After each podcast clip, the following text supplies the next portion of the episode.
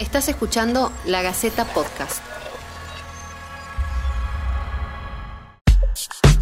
Esto es Detrás de escena, el análisis del cine y las series. Mi nombre es Ana Daneri y estoy con Alex Casascao. Y vamos a estar compartiendo con ustedes una vez por semana las diferentes propuestas audiovisuales. Si nos están escuchando por lagaceta.com, pueden dejarnos en los comentarios las sugerencias para futuras ediciones. Bueno, estamos en plena cuarentena y ¿qué se puede hacer más que ver películas y series por streaming? Algunos estrenos que están subiendo las diferentes plataformas y otras que, por supuesto, nos quedaron pendientes. Entre este mar de cosas que hay para ver, decidimos eh, rever Contagio, una película del 2011 de Steven Soderbergh, que casi 10 años después parece haber predecido todo lo que está pasando hoy. The average person touches their face three to five times every waking minute. In between, we're touching doorknobs, water La película nos muestra una pandemia dispersada a nivel mundial de un virus letal. O sea, le suena, ¿no? Y por eso hemos decidido comparar y ver en qué acertó esta película y en qué cosas no. Y eso sí, estén atentos porque vamos a estar haciendo algunos spoilers para los que no la vieron. Tiene sus años, como ya dijimos, ¿no? Es, es increíble que una película que tiene casi 10 años de vieja haya podido predecir de manera tan realista la que sea posiblemente una de las pandemias más grandes que vamos a ver en, este siglo, ¿no? Sí, la verdad que si vos me decías hace 10 años que esto iba a pasar, yo hasta, hasta quizás me reía, me parecía ficción nada más. Me, te decía, no, me quedo con la película. Sí, totalmente. Y acierta en varios puntos como muy específicos, ¿no? Tenemos primero el origen de la enfermedad, por otro lado la velocidad de transmisión y por último el impacto de la información falsa. Así que quédense con nosotros porque de eso vamos a estar hablando en este podcast. Finalmente, la Organización Mundial de la Salud declaró la propagación del nuevo coronavirus como una pandemia. La ciudad de Guayaquil se ha quedado sin espacio y los cuerpos son llevados a pueblos cercanos para su enterramiento. Desde el brote inicial de COVID-19 en China en diciembre pasado hasta el domingo, se registraban más de 2.300.000 casos de contagio en 193 países o territorios. Probablemente el shock más importante de coincidencia es que el virus ficticio MB1 de la película se origina en los animales, de murciélagos a chanchos y de chanchos a humanos. Por la información que tenemos hoy del COVID-19, nos dice que también se origina en un animal, un murciélago a un pangolín, para llegar finalmente a los humanos. Se cree que la enfermedad se hizo camino entre estas especies en un mercado de Wuhan, en China, las condiciones de este mercado, donde los animales son apilados uno arriba de otro, crea una coincidencia similar. Aunque solo es una porción pequeña de la población china consume animales salvajes, la naturaleza extremadamente contagiosa de este virus le permitió dispersarse rápidamente desde el paciente cero hasta la ciudad de Wuhan. Y esto es lo que nos lleva al segundo punto, el de la velocidad de transmisión.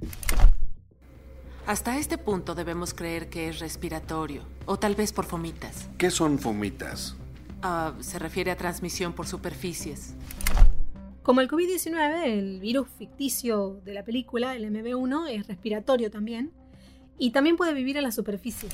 En promedio uno toca su rostro dos o tres mil veces al día. ¿Dos o tres mil veces? Tres a cinco veces cada minuto.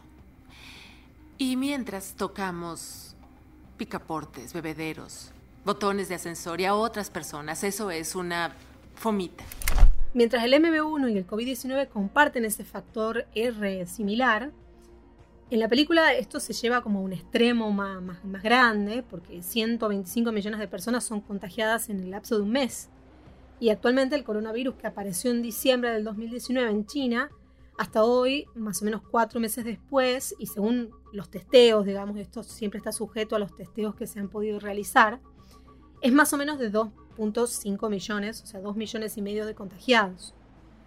Y esto también difiere porque el COVID-19 tiene una tasa de mortalidad más alta en, adultos mayores, cerca de un 80%, mientras que el virus de esta ficción como que ataca sin discriminación. En la película, la respuesta del gobierno fue establecer zonas de cuarentena, ¿no? Después de 14 días de, que aparece la primera muerte de esta enfermedad, algo que por supuesto nos suena de la realidad actual que estamos viviendo. Sin embargo, el impacto de la infodemia eh, causa como una histeria colectiva dentro de la película que, eh, bueno, por ahí nos lleva a algunas similitudes, nada más que están como un poco más exageradas dentro del film, pero sí podemos encontrar algunas similitudes con, esta pandemia del, del 2020, ¿no? La desconfianza en el gobierno, las noticias falsas, lo que nos lleva como a un tercer punto también. Bueno, en la película este personaje está representado por Jude Law, un, bloguero que con el crédito de haber alertado sobre la pandemia muy tempranamente, disemina teorías falsas sin respaldos científicos y sin otro propósito que generar tráfico para su web y, bueno, por supuesto, caos. Cuando encendí mi computadora en la mañana tenía dos millones de visitas en mi página buscando la verdad. ¿Crees que me imaginan hablando con un inversionista? El personaje inventa que se enfermó y que se curó gracias a un medicamento homeopático. Ni en la ficción ni en la realidad existe un tratamiento efectivo contra el virus. Su mentira genera caos y se le va de las manos. Hablamos de la necesidad de informarse de manera correcta y responsable. Ahí lo vemos, el presidente de ese país, Donald Trump, desató una ola de críticas tras su última conferencia de prensa en la Casa Blanca, luego que sugirió, eh, Priscila, inyectar desinfectante e irradiar con luz ultravioleta a los pacientes contagiados de coronavirus. En la actualidad, además de ver el crecimiento de estas noticias falsas, vemos el caos de la gente llevándose productos del supermercado, comprando barbijos, comprando alcohol en gel, desabasteciendo un poco ¿no? este, estos productos donde se ofertan productos como alcohol en gel, lejía, detergente y papel higiénico. Encontramos áreas a medio abastecer o completamente vacías. En la película la vacuna se desarrolla demasiado rápido. 133 días después del paciente cero. En nuestro caso, aunque se están desarrollando varios ensayos, la perspectiva es que esto demore al menos un año. Y habrá que tener cuidado entonces con los antivacunas, que en este sentido el personaje de Jude Law amenaza con decirle falsamente a la población sobre los potenciales efectos secundarios de la vacuna. Los abogados indemnizan a las farmacéuticas ¿Qué tal si provocan autismo o narcolepsia o cáncer en 10 años? ¿Quién lo sabe?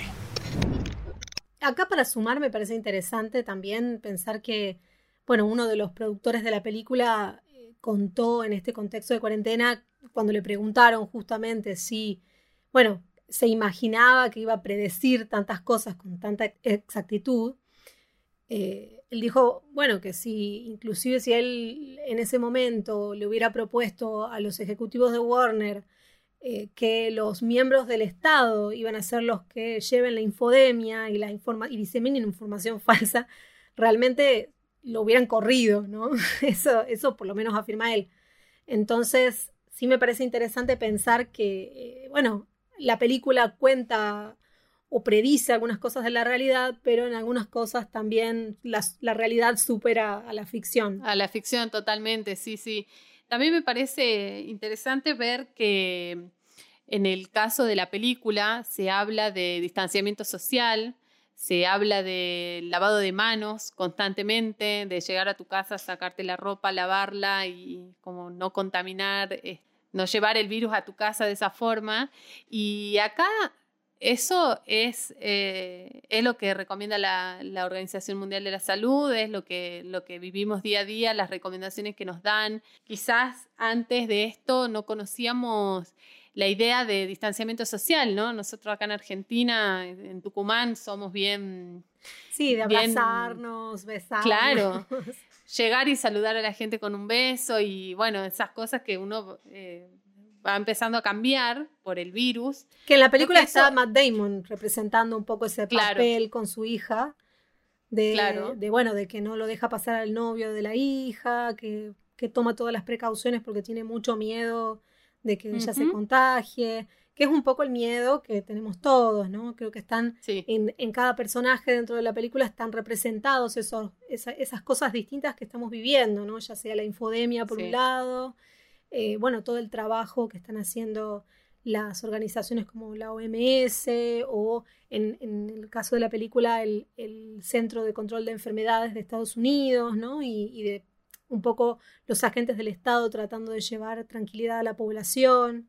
Bueno, y el film finalmente predice que el final de esta historia va a ser un poco la suspensión de los servicios básicos, la falta de comida, tumbas masivas, así que esperemos no llegar a ese final que, tengamos otro final distinto en, nuestro caso en la realidad, ¿no?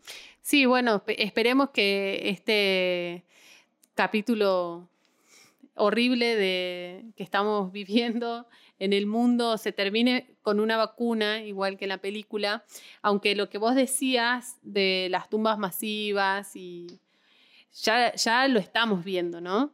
Esperemos que esa realidad no llegue a la Argentina, Esperemos que esa realidad se termine en, los países en los que está sucediendo y que, bueno, que seguramente la vacuna tardará, pero que, podamos vivir y llevarlo de la mejor manera posible.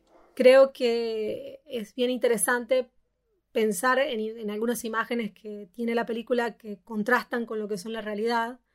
Una es eh, que uno en la película ve caos y escenas de bueno, de, mucha suciedad, basura, desorden, y cuando uno ve las ciudades de, vacías, el contraste con la realidad es muy fuerte, porque en nuestra realidad vemos los animales ocupando de nuevo las calles, la naturaleza volviendo a las ciudades, ¿no? Menos contaminación. Y, menos contaminación, así que me parecía como una imagen de mucho contrapunto entre, entre una cosa y la otra. Y lo otro que quería decir es que la película finalmente es una ficción y es una película y por ahí digo, ¿por qué nosotros eh, todos vamos corriendo a ver este tipo de cosas eh, medio masoquistas en este contexto? Creo que también tiene que ver con que eh, las películas tienen un cierre y tienen un final, sea feliz o sea trágico, sea el final que sea, lo tienen y eso da cierto confort y, un poco la incertidumbre que tenemos en estos tiempos nos deja, bueno, eh, con la expectativa y la esperanza de que se solucionen las cosas de la mejor manera posible, pero también con esa misma incertidumbre. Así que, bueno, recomendarles que la vayan a ver y que vean este tipo de cine, eh, los que se animen. Aprovechamos la oportunidad para recordarles a todos lavarse las manos, mantener la distancia social y quedarse en casa. Esto fue Detrás de escena. Esperamos que nos dejen sus comentarios para futuras ediciones.